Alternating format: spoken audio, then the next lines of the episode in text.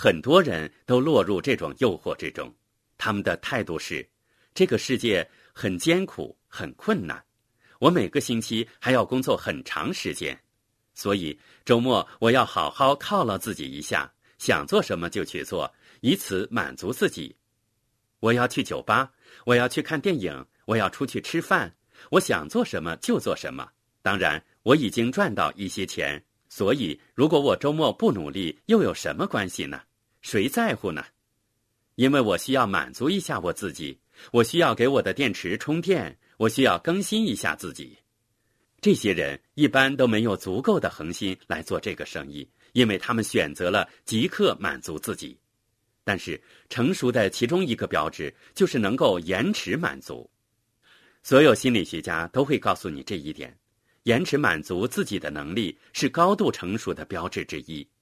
但是。很多人，大多数人都会被即刻满足引诱，他们辩解说：“我需要做那样东西，我需要做这些事情，我需要现在马上就得到满足。”所以，他们永远不会为了未来建立这个生意，也永远不会建立起源源不断的收入。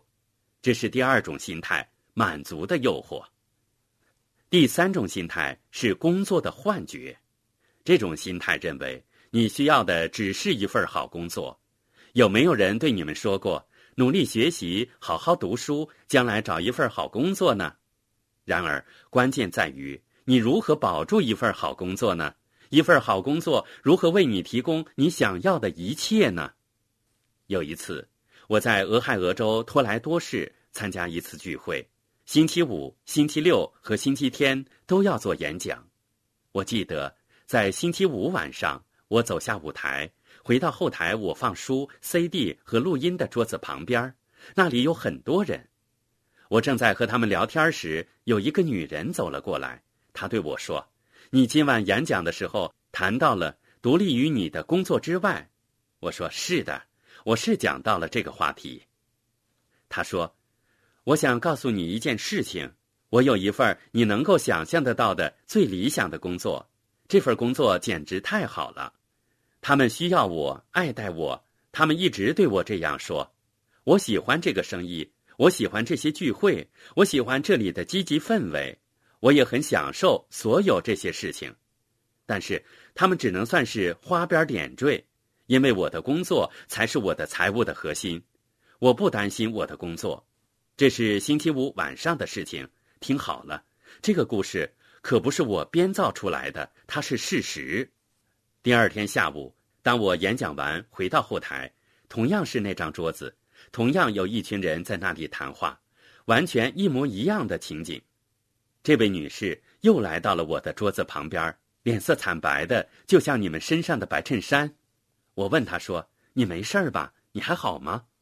她说：“我刚刚被解雇了，他们甚至不敢当面告诉我，只是给我留了一条短信和一封电子邮件。”他说：“那是他的理想工作，然而他所谓的这份理想工作也不能给他安全保障，这就是对于工作的幻觉，它是不可靠的。”今天，耶格先生和我分享了一些来自纽约布鲁克林学院的有趣数据：在过去四十年里，消失的工作岗位超过了新增的工作岗位，所以你们还要依赖你们的工作吗？那我只能祝你们好运了，这就是工作的幻觉。第四种心态是牺牲的假象，许多人对财务抱有这样一种看法：你知道吗？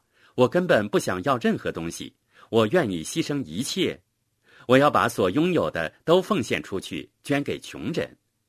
其实，很多穷人之所以贫穷是有原因的，他们不知道如何赚钱。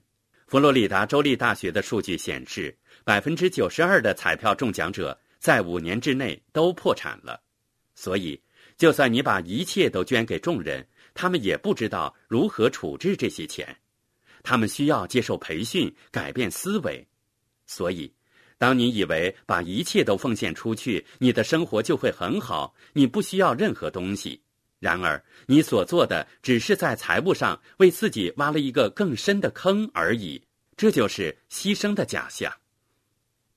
第五种心态是全雷打的心态，这种心态是这么想的：我要去买乐透，我要到拉斯维加斯把钱都赚回来，我要打出一个全雷打。虽然这可能很难，可能几率很小，但是我还是要全力以赴，孤注一掷。有一天我会打出全雷打，一次搞定，你们等着瞧吧。这几乎和像刚才提到的神秘主义心态一模一样。只是更加具体而已。你认为有一天你会打出全垒打，一杆清台？我的女儿是一名律师，她说：“你知道最多人认为什么事情能够带他们走出财务困境吗？就是通过车祸之类的事情打赢一场官司。你们可以看到人们是多么绝望，他们没有足够的钱，所以他们寄希望于打出一次全垒打。”第六种心态是公平的争论，这种心态认为，只有其他人照顾我，政府救助我，才能算是公平的，因为这是我应得的，因为我是一个良好市民，我上学读书，遵纪守法，所以只有政府不让我失败才是公平的。然而，政府并没有力量阻止你失败，这一点在历史上已经得到证明。政府依赖于税收，如果人们不做企业家，不创造财富和金钱，政府就没有资金去维持任何事情。所以，这不是政府是否救助你的问题，因为一段时间之后，资金将会消耗殆尽。说到底，政府是由一群并不了解你们生活的人组成的。你们想要一群不认识你们的人来经营你们的生活吗？我想起一句老话。如果政府给你钱，他也可以再把它拿走，这涉及到经济学上的逻辑。但是很多人都谈到公平的争论，他们认为只有有人帮助我摆脱困境才是公平的。然而，我们可以不选择以上的任何一个选项，因为第七种心态是一份独立而可持续的收入。今天你们的座位上没有安装安全带，要是他们装了。接下来，你们可能需要把它系上，因为我想告诉你们如何实现财务健康。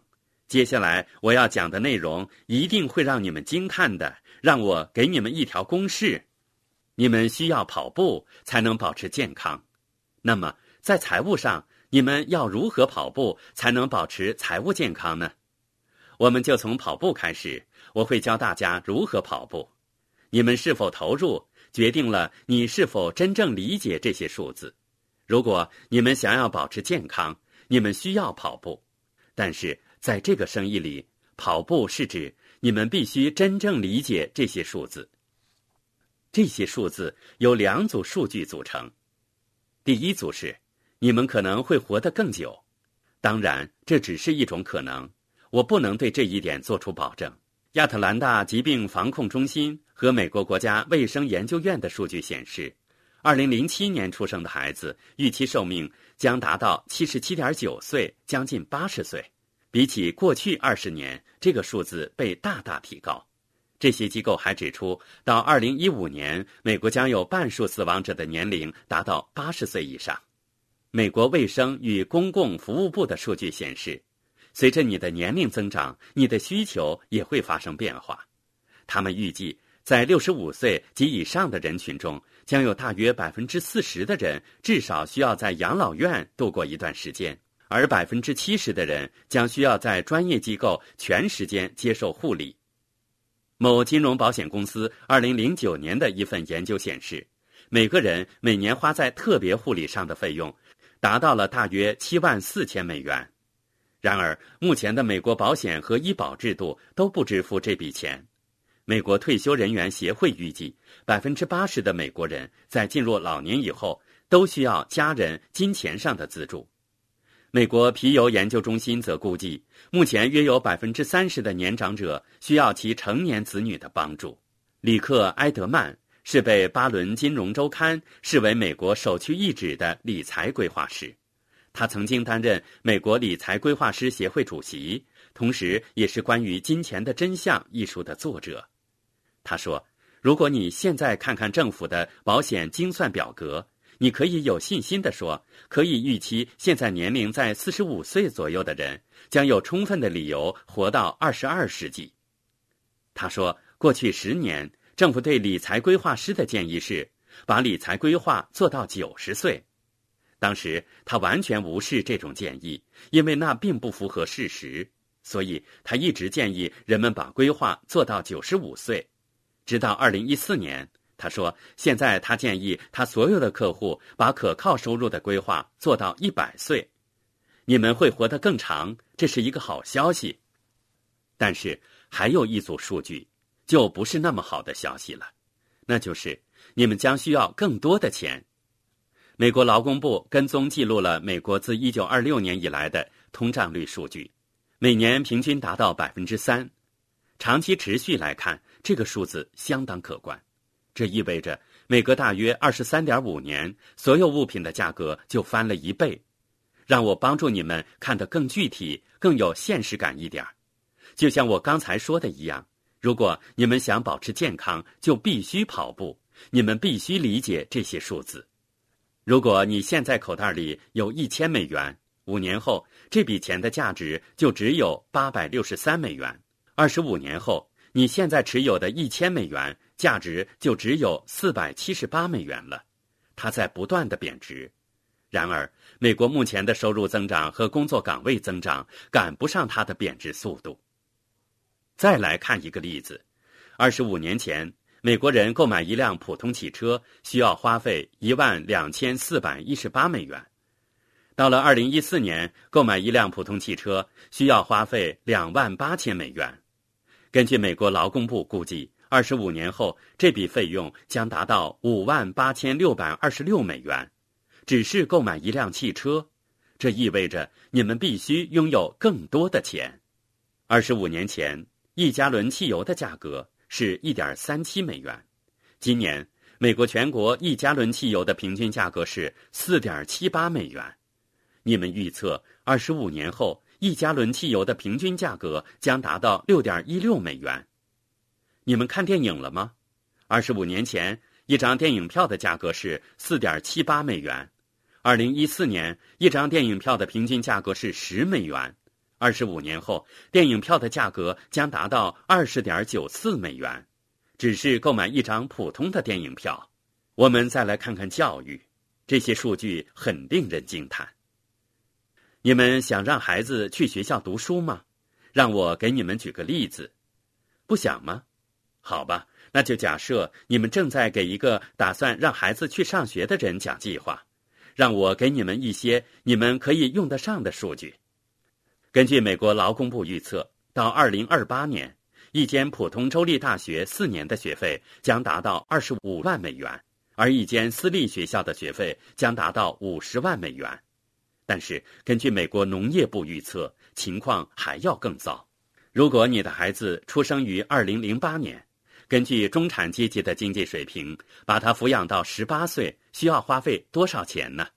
二十九万一千五百七十美元。这只是把一个孩子抚养到十八岁的费用。你们明白我的意思吗？你们需要更多的钱，你们可能会活得更久，但是你们也需要更多的钱。你希望加入这个生意的那些人也需要更多的钱。现在，让我问你们一个问题。我希望每个人都诚实的回答我，告诉我事实。你们中有多少人确确实实计划过接下来几年的吃饭问题呢？我希望你们诚实回答。听好了，刚才提到过的里克·埃德曼说过：假设现在有一对夫妇打算在接下来的十八年每天吃三顿饭，但是你们每顿饭不能花费超过五美元。那么你们总共要吃三万八千四百二十顿饭，总共花费十九万七千一百美元，将近二十万美元。这还只是每顿饭不超过五美元的情况。美国社会安全局还提供了另外一些数据。目前，六十五岁及以上的人当中，有百分之三十的人只有一点五万美元的净资产，或者更少。同一组数据中，只有百分之二十的人拥有超过五万美元的净资产。想想看，这些是六十五岁及以上的人，另外，在目前的工作人口当中，有百分之二十一的人不得不工作到七十岁以上，他们只能这样做，别无选择。美国社会安全局的数据还表明，如果你今年的年收入达到十万美元，你想在二十年后保持同等的收入水平，那么你需要规划你现在的年收入水平应该要达到每年四十万美元。如果你今年的年收入是七点五万美元，你想在十五年以后退休，完全不再工作。如果你想到那个时候继续维持相当于现在年收入七点五万美元的生活方式，你就需要积累二百二十五美元的净资产。你那时的年收入水平必须达到十二万零九百七十二美元，才能与你今年七点五万美元的收入持平。我说过。你们必须跑步才能保持健康。跑步是指你们必须真正理解这些数字。那么健康又是指什么呢？健康由三个部分组成。第一个，收入流，它意味着你需要创造现金，你们需要获得可靠的收入。第二个部分，投资，你们必须现在就开始投资，以便以后得到回报。就像圣经里所说的撒种和收割的原理一样，你们必须现在就撒种，以后才能收割。所以，你们是投资在哪里呢？应该有人跟你说过，要投资在股票、债券和年金保险上。当然，这些是其中一部分。但是，我也想谈谈，在我看来，其中一种最好的投资。在我看来。在整个经济学领域，最好的投资就是这个生意。你们可以投资进这个生意，开始这项投资不需要花费你们很多的钱。就像李克说的一样，你们必须一边前进一边投资。你们有潜力收获你们投资的回报，所以你们必须从投资的角度来考虑。你们必须把自己和未来联系起来。最后一个部分是时机。或时间，时机是指你什么时候做下这个投资。与此同时，建立一个坚实的个人理财投资组合是需要时间的；建立经济保障是需要时间的；建立财务独立是需要时间的。你们必须在某个时间开始这项投资，取得财务上的成功是需要时间的，同时它也需要时机。意思就是。你必须在某个时间做出承诺，认真严肃、坚定不移的开始做这件事情。所以，你们现在是在哪里呢？回到这次演讲的起点，你们现在是在哪里呢？你们需要做些什么呢？你们需要计算你们现在的位置，你们需要从预算中切除多余的脂肪，以便有钱投资这个生意。我最近和一个刚认识的人交谈。他说他每天要抽三包烟。当他告诉我这件事情的时候，我算了一下，在过去二十年里，他已经在吸烟这件事情上花了四万多美元。然而，他却告诉我说，他没有足够的钱来建立这个生意。香烟就是他所需要切除的脂肪。第三，你们需要控制信用消费。假如你有一张万事达信用卡。卡上有三千九百美元的欠款，你每个月偿还最低七十八美元，并且以后都不再使用这张卡，那么你需要用三十五年才能还清这笔三千九百美元的欠款。所以你们需要控制你们的信用消费。第四，你们需要创造收入。第五，你们需要承诺奉献。